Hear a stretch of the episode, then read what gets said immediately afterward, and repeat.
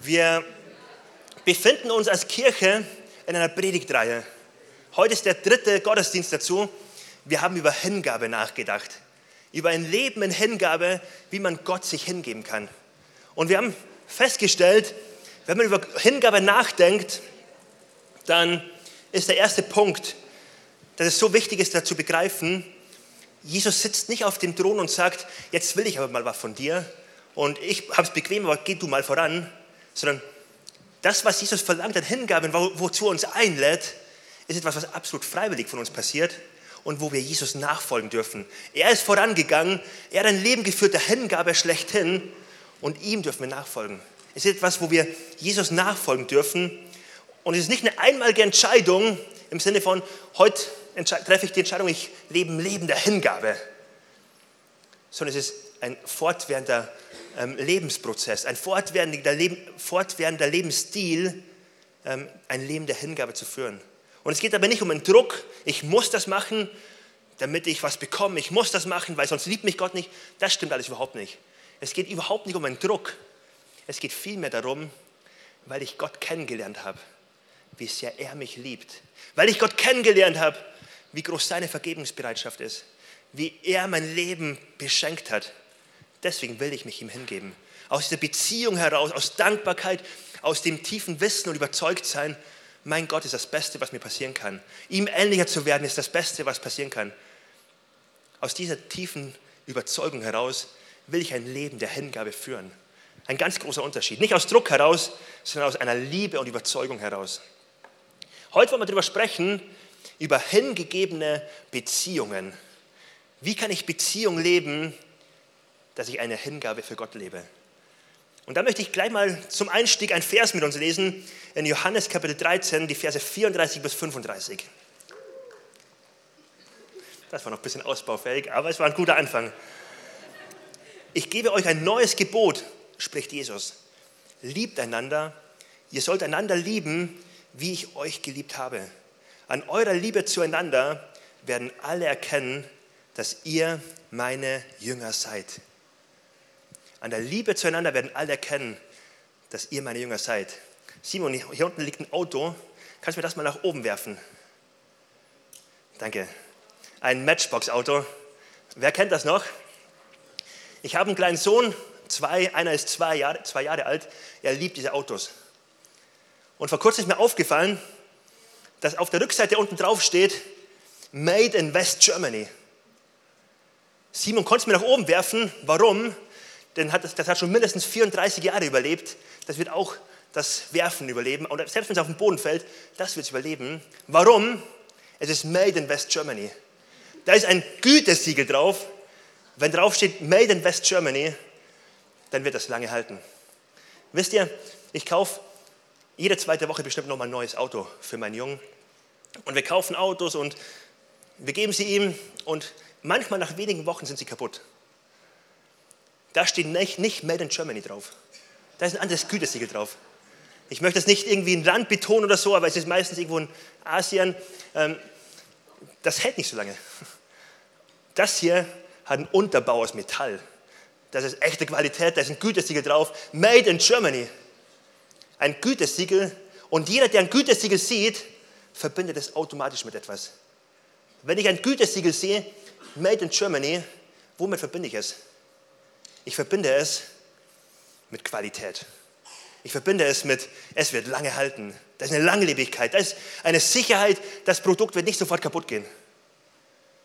Es gibt auch andere Gütesiegel. Ein Gütesiegel IKEA.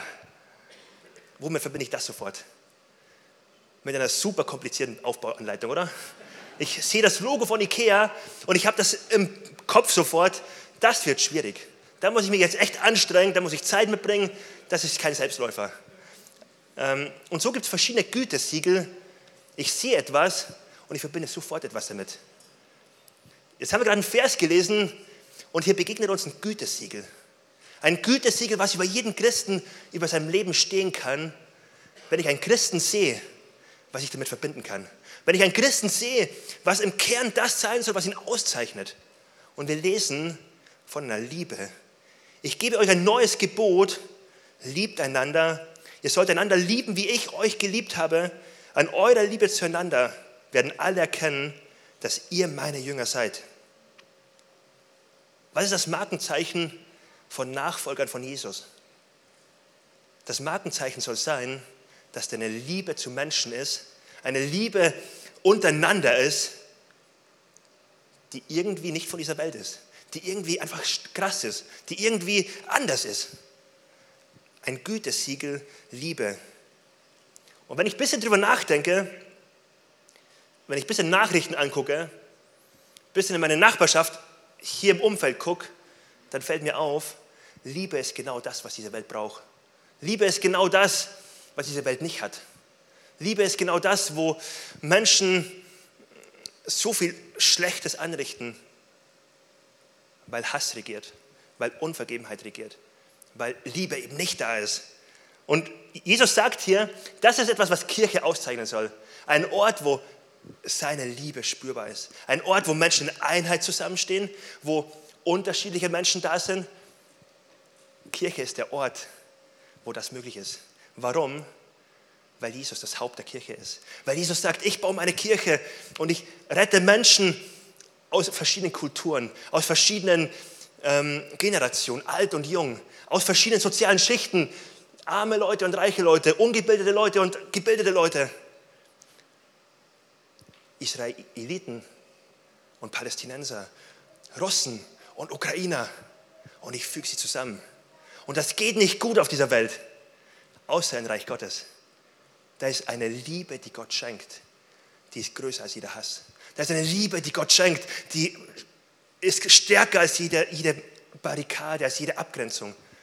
Das ist so genial, das zu lesen. Es gibt ein Markenzeichen für Kirche und das heißt, da soll eine Liebe spürbar sein. Da soll eine Liebe da sein. Und wir lesen ein bisschen genauer, die Liebe kommt nicht von Menschen. Liebt einander so, wie ich euch geliebt habe. An alle Christen unter uns.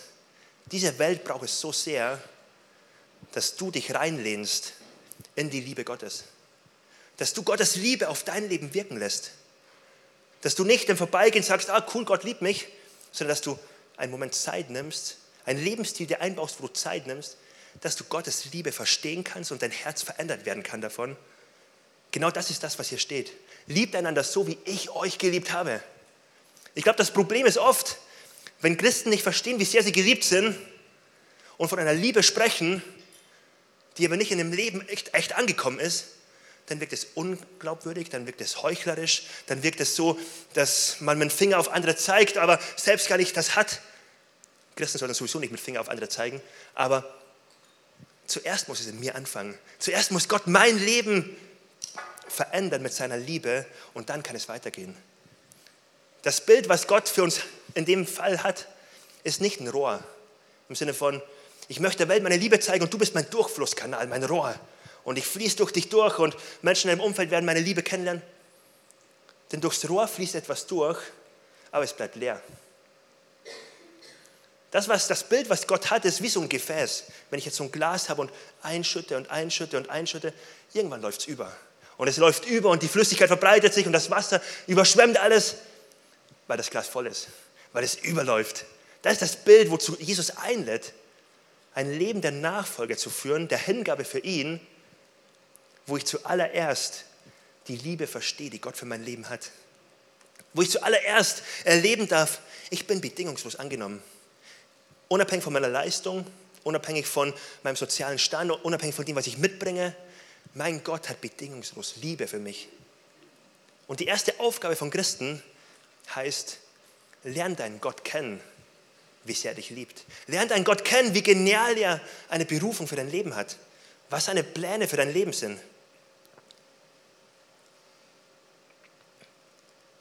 Die erste Aufgabe heißt, lebe Beziehung mit deinem Vater, mit deinem Gott, wo du das leben kannst.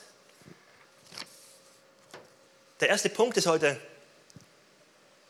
ein Beziehung, ein, ein, wenn ich auf meine eine Hingabe der Beziehung lebe, muss es bei Gott anfangen. Ein Leben zu führen, wo ich voller Hingabe bei ihm bin und sage, ich möchte bei dir bekommen. Wenn wir auf das Leben von Jesus gucken, merken wir, das hat die oberste Priorität in seinem Leben. Ich lade euch ein, das Lukas-Evangelium mal durchzulesen, dauert auch gar nicht lange, und mal an den Aspekt zu lesen, wie Jesus in Beziehung mit seinem Vater war. Da lesen wir Stellen, wo alle noch geschlafen haben, aber früh am Morgen wacht Jesus auf und er will Beziehung mit seinem Vater leben. Er will ein bisschen in die Einsamkeit gehen, um Zeit mit seinem Gott zu haben, um zu verstehen, am Herzschlag seines Vaters zu sein, um zu verstehen, wie Gott ihn liebt, um zu verstehen, welche Identität Gott ihm gibt, um daraus zu leben. Es gibt Momente, die wir lesen können, wo Wunder passiert sind. Und an einer Stelle über 5000 Menschen zu Jesus kommen und sagen, sei bei uns, lehre uns, wir wollen mehr von dir wissen. Man könnte, sich, man, man könnte glauben, das ist der Jackpot, Jesus. Jetzt kannst du predigen. Und dann lesen wir im nächsten Vers, und Jesus ging weg von ihnen, um bei seinem Vater zu sein, um bei Gott zu sein, um diese Beziehung zu leben, wo es genau darum geht. Ich muss aus dem leben, wie ich geliebt bin, und dann kann ich weitergeben und lieben. Und so gibt es ganz viele verschiedene Beispiele. Das, was wir sehen können, ist, das, was Jesus zuallererst hat im Punkt Beziehung, er lebte zu seinem Gott Beziehung, wo seine Rolle war. Er war Sohn. Er war der, der empfangen darf. Das ist die erste Priorität im Leben, in deinen Beziehungen. Als Sohn Gottes, als Tochter, als Kind vor Gott zu sein, wo du empfangen darfst, wo du mit leeren Händen vor ihm stehen darfst und sagen darfst, hier bin ich Gott, ich möchte mehr von dir. Ich möchte dich verstehen, ich möchte dich lieben und bei Jesus hat das oberste Priorität gehabt. Und man könnte ja meinen, der hat den wichtigsten Auftrag gehabt, hallo, die Welt zu retten. 30 Jahre alt war er alt, als er den Dienst angefangen hat. Also hat er doch schon 30 Jahre investieren können. Aber jetzt hast du drei Jahre, jetzt gib Gas. Jetzt lebe deinen Auftrag, jetzt predige, jetzt heile, jetzt mach all das.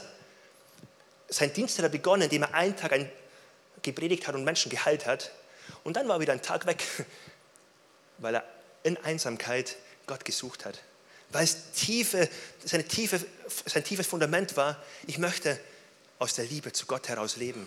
Aus dem Zuspruch Gottes, du bist mein geliebter Sohn, an dir habe ich Freude.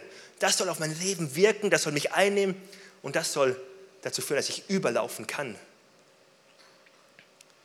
Es ist so intensiv, dass Jesus sagt in Johannes 5, der Sohn kann nichts aus sich selbst heraus tun, er tut nur, was er den Vater tun sieht.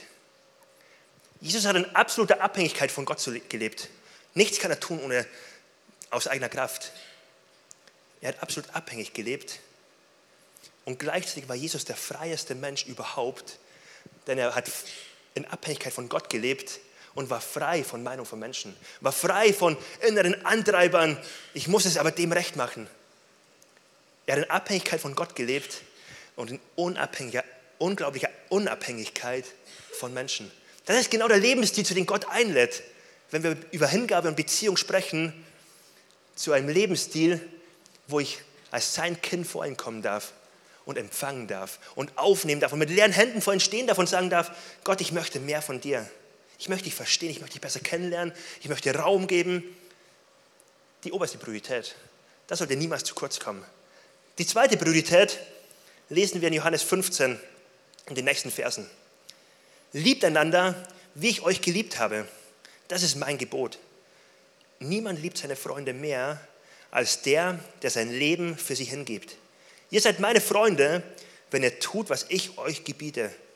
Ich nenne euch Freunde und nicht mehr Diener, denn ein Diener weiß nicht, was sein Herr tut. Ich aber habe euch alles mitgeteilt, was ich von meinem Vater gehört habe. Nicht ihr habt mich erwählt, sondern ich habe euch erwählt ich habe euch dazu bestimmt, zu gehen und Frucht zu tragen. Frucht, die Bestand hat. Wenn ihr dann den Vater in meinem Namen um etwas bittet, wird er es euch geben, was immer es auch sei. Einander zu lieben, das ist das Gebot, das ich euch gebe. Wir lesen hier, wie Jesus sein Herz teilt mit seinen Jüngern. Nicht nur mit seinen Jüngern im Sinne von Diener, Nachfolger, sondern mit seinen Freunden. Er sagt, hey, ihr seid meine Freunde, ich habe einen Kreis gebaut von Menschen, mit denen ich unterwegs bin. Der zweite Punkt ist, Jesus verbringt Zeit mit Jüngern, Jesus verbringt Zeit mit seinen Freunden, wo er die Rolle des Freundes hat, und wo er teilt. Wo er sein Herz teilt und Menschen ganz tief prägt, ganz tief an sein Herz ranlässt. Der zweite Punkt ist, Freunde, Leben teilen, das machen wir in Kleingruppe als Kirche. In Kleingruppe, wo wir eng zusammen sind und Niederlagen teilen, Herausforderungen teilen. So ähnlich wie Jesus im Garten Gethsemane, kurz bevor er verhaftet wurde, wo er sagt, hey, ich bin echt unter Druck, bitte betet für mich. Bitte seid im Gebet mit mir, stärkt meinen Rücken, seid mit mir. Wo man gemeinsam durch dick und dünn geht, wo man gemeinsam unterwegs ist, wo man auf Augenhöhe unterwegs sein kann und sagen kann, komm, wir wollen gemeinsam uns prägen. Wenn man an Jesus denkt, gibt es ganz oft Bilder, wo man an Großveranstaltungen denkt. 5000 haben Brot bekommen ähm, und immer sind so viele Menschen um Jesus herum. Tatsächlich, tatsächlich ist es so, es mag vielleicht ein bisschen variieren in manchen Zahlen, aber ungefähr 17 Geschichten gibt es in der Bibel, wo er in Großgruppen spricht. 46, wo er mit seinen zwölf Jüngern unter sich ist. Mit seinen zwölf Jüngern und einen Einzelnen dient. Mit seinen zwölf Jüngern und mit ihnen zusammen unterwegs ist und Jünger prägt. Jesus wollte nicht Massen begeistern, er wollte den Einzelnen prägen. Der Fokus von Jesus war Beziehung zu haben. Bei den Massen, vor denen er gepredigt hat, war es wenige Wochen später so, dass manche von denen auch gerufen haben, kreuzige ihn, kreuzige ihn. Wir wollen nichts mehr von ihm, von ihm wissen. Bei den Jüngern, mit denen er Leben geteilt hat, hat er gewusst, ich bereite sie jetzt vor und dass sie eine enge Gruppe haben, dass sie eng zusammen sind, denn sie sollen Säulen, menschliche Säulen werden in meiner Kirche, die ich baue.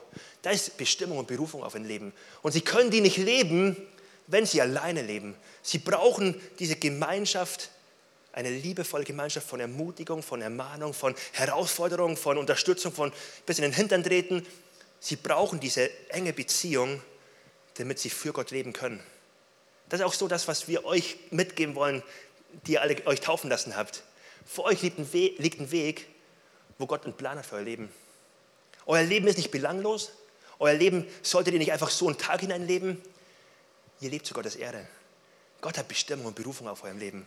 In Epheser 2, Vers 10 heißt es, ihr habt Werke, die er vorbereitet hat für euch. Gott will euch ausrüsten und zurüsten. Und ihr dürft mutig sein, aber ihr braucht ein Umfeld, was euch stärkt. Ihr braucht ein Umfeld, was euch manchmal ein bisschen auf den Boden runterholt, was euch manchmal ermutigt, wo ihr gemeinsam unterwegs seid. Das hat Jesus gebraucht, das hat Jesus kreiert für seine Jünger, damit sie Kirche bauen können. Das brauchen wir auch.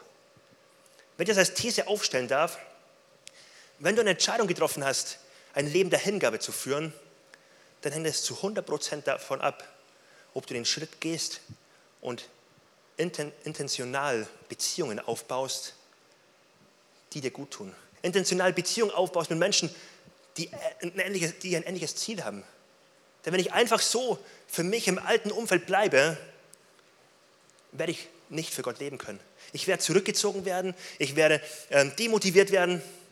Das bedeutet manchmal auch, ich muss echt Beziehungen durchdenken. Wer darf Einfluss auf mein Leben übernehmen? Wer sollte Einfluss haben und mich prägen dürfen? Ich bin so dankbar dafür, ähm, dass ich, als ich Christ wurde, ich war 18 Jahre alt und es gab einen Freundeskreis mit einigen Leuten, ich war mit ganz, ganz vielen bin ich immer noch befreundet, aber es gab eine Person, die hat mir einfach nicht gut getan. Wenn ich mit ihr in der Nähe war, ich habe Sachen gemacht, die ich eigentlich nicht machen wollte. Ich habe Sachen gemacht, die ich am nächsten Morgen bereut habe, wo ich gemerkt habe, ich habe wieder über die Stränge geschlagen, ich habe wieder mich mitreißen lassen.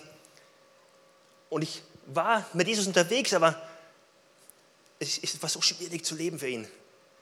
Wie dankbar bin ich heute, dass ich den Kontakt reduziert habe, dass ich gesagt habe, es darf nicht mehr sein, dass du Einfluss auf mein Leben einnimmst. Und wenn wir uns treffen, natürlich bin ich offen, aber dann in einem Setting, wo ich weiß, das tut mir gut, in einem Setting, wo du geprägt wirst und nicht ich runtergezogen werde, es ist so wichtig zu durchdenken, mit wem, wem gebe ich Einfluss auf mein Leben, mit wem teile ich Leben. Und das, was Jesus gemacht hat hier, ist, er baut eine Gruppe auf von Menschen, die in eine Richtung gemeinsam gehen. Man könnte es auch meinen, hey, aber ich und Gott, wir sind doch zusammen unterwegs, alles easy, alles entspannt, ich brauche Gott und er mich und Gott kann alles machen. Das ist nicht Gottes Art. Das ist eine, ja, eine Lüge, die du glauben würdest. Das ist vielleicht etwas, was du dir selbst vormachst, weil du Angst hast, dich verletzlich zu machen. Aber das ist nicht Gottes Art. Als Gott die Menschen geschaffen hat, 1. Mose 2, Vers 18, da heißt es, und der Herr Gott sprach, es ist nicht gut, dass der Mensch alleine ist. Hallo, da ist alles perfekt. Garten Eden, Mensch und Gott in perfekter Beziehung. Mensch und Gott waren ganz eng unterwegs, enger als wir es heute sein können. Und Gott sagt, es ist nicht gut. Mensch, du brauchst ein Gegenüber, mit dem du Leben teilen kannst, mit dem du zusammen mir nachfolgst. Du brauchst ein Gegenüber, mit dem du, wo du mir mein, dein Leben geben kannst. Du, brauchst, du sollst gemeinsam mir unterwegs, unterwegs sein und mir nachfolgen. Das ist Gottes Art. Also an dem Punkt lernen wir, es ist so wichtig, sich zu über, hinterfragen, wie lebe ich Beziehung? Mit wem lebe ich Beziehung? Wem gebe ich Einfluss auf mein Leben? Und wenn du erleben willst, wie, wie du in Gottes Plan unterwegs sein kannst, wie du ihm ähnlicher wirst, dann solltest du auf jeden Fall hinterfragen, wem gebe ich Einfluss auf mein Leben? Der nächste Punkt, Jesus lebte in einer Beziehung, die daraus resultiert, wenn die beiden Punkte Leben stehen können.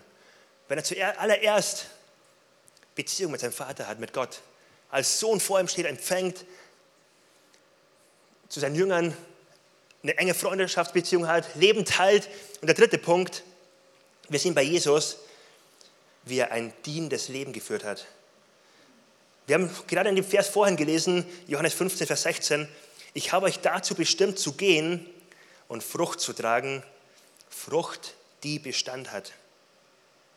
Eine Frucht, die Bestand hat, mit anderen Worten, dein Leben soll Bestand haben für die Ewigkeit. So viel, was du aufbauen kannst hier, wird nach zehn Jahren keinen Wert mehr für dich haben. Wird für dich persönlich so sein, dass du auf das Leben zurückguckst und sagst, habe ich es gehabt oder habe ich es nicht gehabt? Das hätte keinen Unterschied gemacht. Die aller, aller, aller, allermeisten Sachen verlieren spätestens da den Wert, wo wir von dieser Welt weggehen, wo wir sterben und jeder von uns wird sterben. Das ist kein Geheimnis von uns, das ist etwas, ja, was man vielleicht wegdrängen kann, aber es ist eine Tatsache. Jesus hat uns berufen, ein Leben zu führen, was Wert hat. Ein Leben zu führen, was Frucht bringt und wirklich Frucht bringt. Ein Leben, was Spuren im Leben von Menschen hinterlässt, wo Gott mich gebraucht und dich gebraucht, um Spuren zu hinterlassen, wo Menschen Hoffnung bekommen, wo Menschen Frieden erleben, wo Menschen Wiederherstellung und Vergebung erleben. Gott hat mich gebraucht dazu, Frucht für die Ewigkeit zu bringen. Was für ein Privileg auf mein Leben. Was für ein Privileg, dass ich nicht für das Hier und Jetzt leben muss. Nicht für etwas leben muss, was morgen keinen Unterschied mehr macht, wie wertvoll, dass ich mein Leben in Gottes Hände geben darf und erleben darf, wie er etwas Schönes daraus macht, wie er etwas, etwas daraus macht, was ich niemals machen könnte, wie etwas Bleibendes entsteht. Das Leben war, von Jesus war geprägt davon. Menschen werden gesund. Er spricht mit Menschen, mit Zachäus und aus einem geldgierigen, geldversessenen Mann wurde ein Mann, der Freiheit erlebt hat und großzügig sein konnte. Wir sehen bei Jesus, wie er für Kranke betet und sie gesund werden. Wir sehen bei Jesus, wie Menschen in Not ihm begegnen und er Hoffnung schenkt, Beziehung schenkt. Wir sehen, wie Jesus, und das ist dritte, der dritte Bereich von Beziehung, Beziehung zu Menschen lebt, also dem Umfeld und da die Rolle hoppala, des Dieners einnimmt, und weitergibt. Wo Jesus die Rolle des Dieners einnimmt und Menschen einlädt, ich wasche dir die Füße. Ich werde dir die Füße waschen, auch wenn die ganz schmutzig sind. Ich bin der Herr, ich bin König, ich bin der, dem eigentlich die Füße gewaschen werden sollten. Aber ich werde Diener und ich wasche die Füße. Wir sehen bei Jesus, wie er an den Rand der Gesellschaft geht zu den Personen, die niemand haben wollte, den Aussätzigen, die jeder gemieden hatte, die Prostituierte, auf die jeder hinuntergeguckt hat. Und Jesus begegnet ihnen als Diener. Und Jesus lädt sie ein und sagt, ich bin gekommen, um dir zu dienen, um dir Hoffnung zu bringen, um dein Leben zu einem Leben zu machen, wo du Frucht für die Ewigkeit bringen darfst. Was zuerst in dir passieren soll und dann durch dich. dass dein Leben gefüllt wird wie, dieses Glas und überläuft. Es ist so genial, wenn man das durch vor Augen führt. Und das ist zutiefst das, was christlicher Glaube ausmachen soll. Es ist nicht ein Punkt von dem. Es ist etwas, was drei Pfeiler sind, die Beziehungen in meinem und in deinem Leben ausmachen sollten, wenn du Jesus nachfolgen willst. Zuallererst kommt, ich lebe aus einer Beziehung mit eng, ganz eng mit Gott heraus, wo ich vor ihm stehe und zuerst bekomme, wo ich überlaufen darf und gefüllt werden darf, wo ich empfange. Im zweiten Schritt, ich bin sein Jünger. Ich folge ihm nach und ich will ihm ähnlicher werden. Und ich habe einen Freundeskreis, eine Kleingruppe, ich habe ein Umfeld um mich herum, wo ich merke, da ist ein guter Einfluss. Da kann ich gemeinsam Jesus ähnlicher werden. Da kann ich ihm nachfolgen. Da kann ich teilen. Wir prägen uns.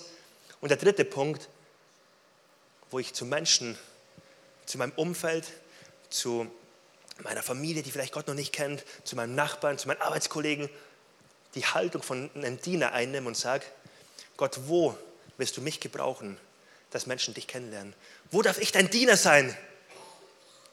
Dass du mich gebrauchst, um Frucht für die Ewigkeit zu bringen. Denn was könnte wertvolleres in meinem Leben passieren?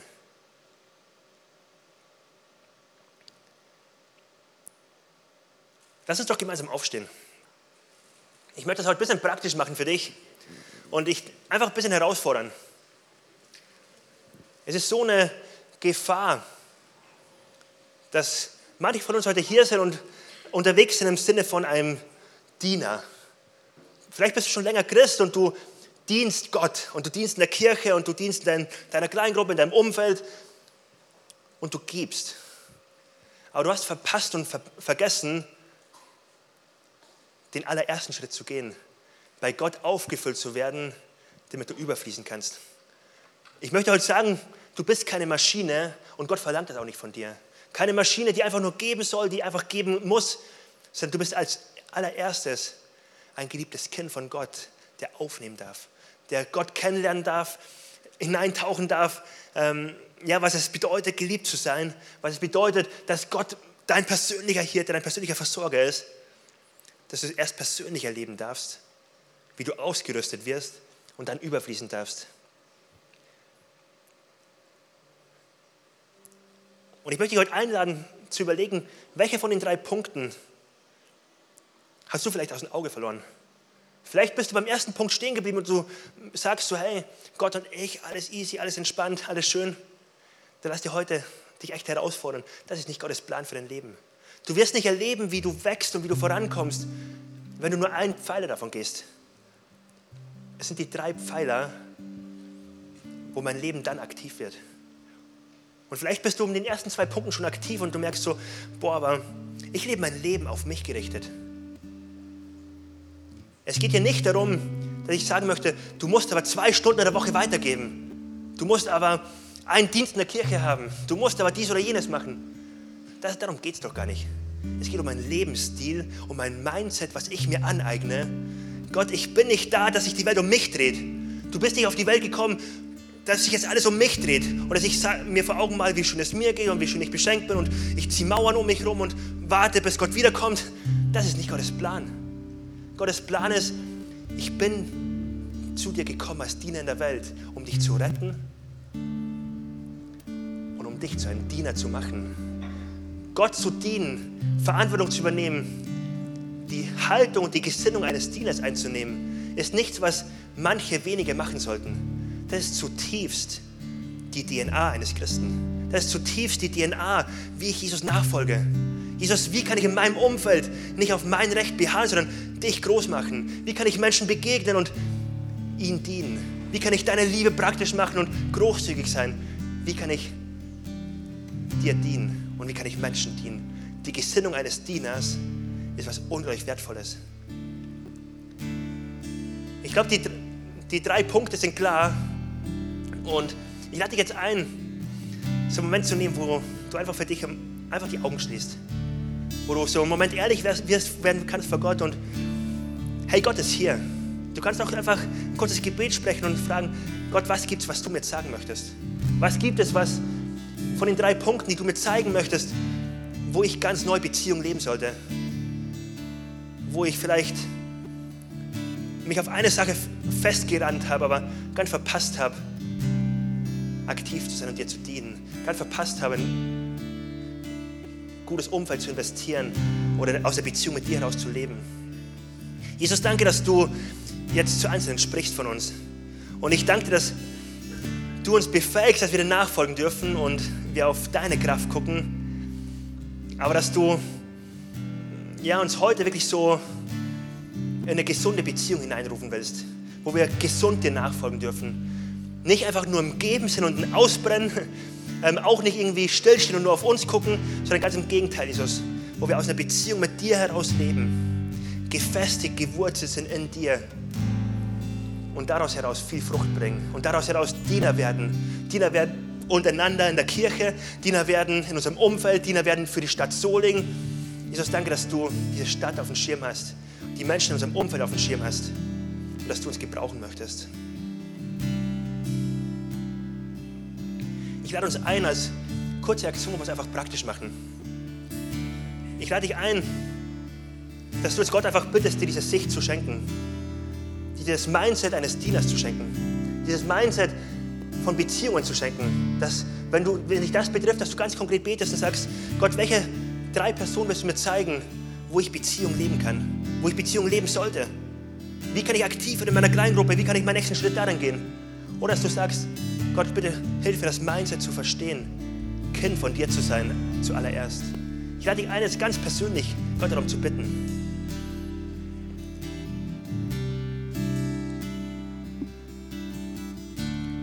Und während wir so vor Gott stehen, jeder für sich an seinem Punkt, möchte ich eine Einladung aussprechen, die alle betrifft heute, die viel vielleicht von Gott gehört haben oder auch nicht, aber die Gott noch nicht kennen. Die nicht sicher sind heute, bin ich gerettet? Gehört mein Leben Jesus oder eigentlich nicht? Wenn du das noch nicht weißt, dann will ich dir sagen, wahrscheinlich bist du noch nicht mit Jesus in Beziehung. Denn wenn du es wärst, dann wirst du es wissen. Dann wirst du erleben, wie er dein Leben verändert und absolut ja, neu macht. Die Bibel macht deutlich, von uns aus sind wir getrennt von Gott. Nicht, weil Gott uns nicht möchte, sondern weil Sünde den Weg versperrt. Weil Gott Menschen liebt, genauso was Sünde hasst. Warum hasst Gott Sünde? Sünde zerstört Leben. Sünde zerstört Beziehung. Sünde macht Beziehung kaputt. Dort, wo Menschen sich von Gott abwenden, ihren eigenen Weg gehen, das macht Beziehung kaputt. Und das Verrückte ist, Niemand von uns kann es selbst wiederherstellen. Niemand von uns kann sich selbst vergeben, kann selbst alles wieder gut machen. Aber Jesus ist auf die Welt gekommen. Er hat den Weg frei gemacht. Er lädt ein. Willst du mir nachfolgen? Willst, darf ich Herr und Retter in deinem Leben sein? Und wenn dich das heute betrifft und du sagst, ich bin Jesus noch nicht, ich kenne ihn noch nicht, dann ist jetzt die Möglichkeit für dich, dass du die Entscheidung triffst und Jesus in dein Leben einsetzt. Und ich lade dich ein, wenn jetzt alle die Augen geschlossen haben, dass du einen Moment einfach vor Gott ehrlich bist. Und wenn du merkst, du möchtest auch Jesus kennenlernen, du möchtest ihn heute zum Herr und Retter in deinem Leben machen, ihn bitten, dass er dir vergibt und anfangen, ihm nachzufolgen, eine Beziehung mit ihm beginnen, dann lade ich dich ein, kurz ein Handzeichen zu geben. Das ist so ein Moment, wo du und Jesus miteinander seid und wo du einfach ihm ein Zeichen geben kannst, hier bin ich Jesus, ich möchte heute, ab heute mein Leben mit dir leben. Und die Hand darf, alle Hände dürfen gerne wieder nach unten genommen werden. Und ähm, alle dürfen die Augen aufmachen und wir wollen jetzt ein Gebet sprechen, was dir hilft, das festzumachen. Wenn du dich gerade eben gemeldet hast, dann lade ich dich ein, jetzt einfach laut mitzubeten. Als ganze Kirche wollen wir das beten und das hilft uns, das festzumachen, ähm, Jesus einzuladen. Das hilft uns, immer wieder neu auf die Grundlage zu kommen. Jesus, so folgen wir dir nach. So gehört unser Leben dir. Lass uns gemeinsam beten. Jesus, ich weiß, dass du mich liebst. Es gibt nichts, was ich tun könnte, damit du mich mehr liebst. Und durch nichts, was ich tue, würdest du mich weniger lieben. Du bist für mich gestorben und auferstanden. Ich glaube an dich. Du bist mein Gott, mein Retter und mein Herr. Bitte schenke mir die Vergebung meiner Schuld. Ich möchte als dein Kind leben und du sollst mein ganzes Leben bestimmen. Ich danke dir, dass ich durch dich wirklich frei bin und ein Leben in Ewigkeit habe. Amen. Amen.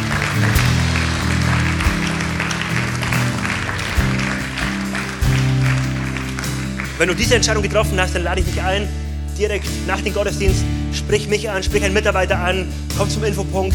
Du musst einfach nur sagen, ich habe die Entscheidung getroffen und wir würden dich total gerne beschenken mit einem Starterpaket, wo eine Bibel drin ist, wo einige Infos drin sind und wir dich einfach unterstützen wollen, auf deinen Weg, Jesus besser und besser kennenzulernen. Ich lade uns ein, lass uns gemeinsam in den Lobpreiszeit gehen. Lass uns gemeinsam unseren Gott groß machen. Los geht's.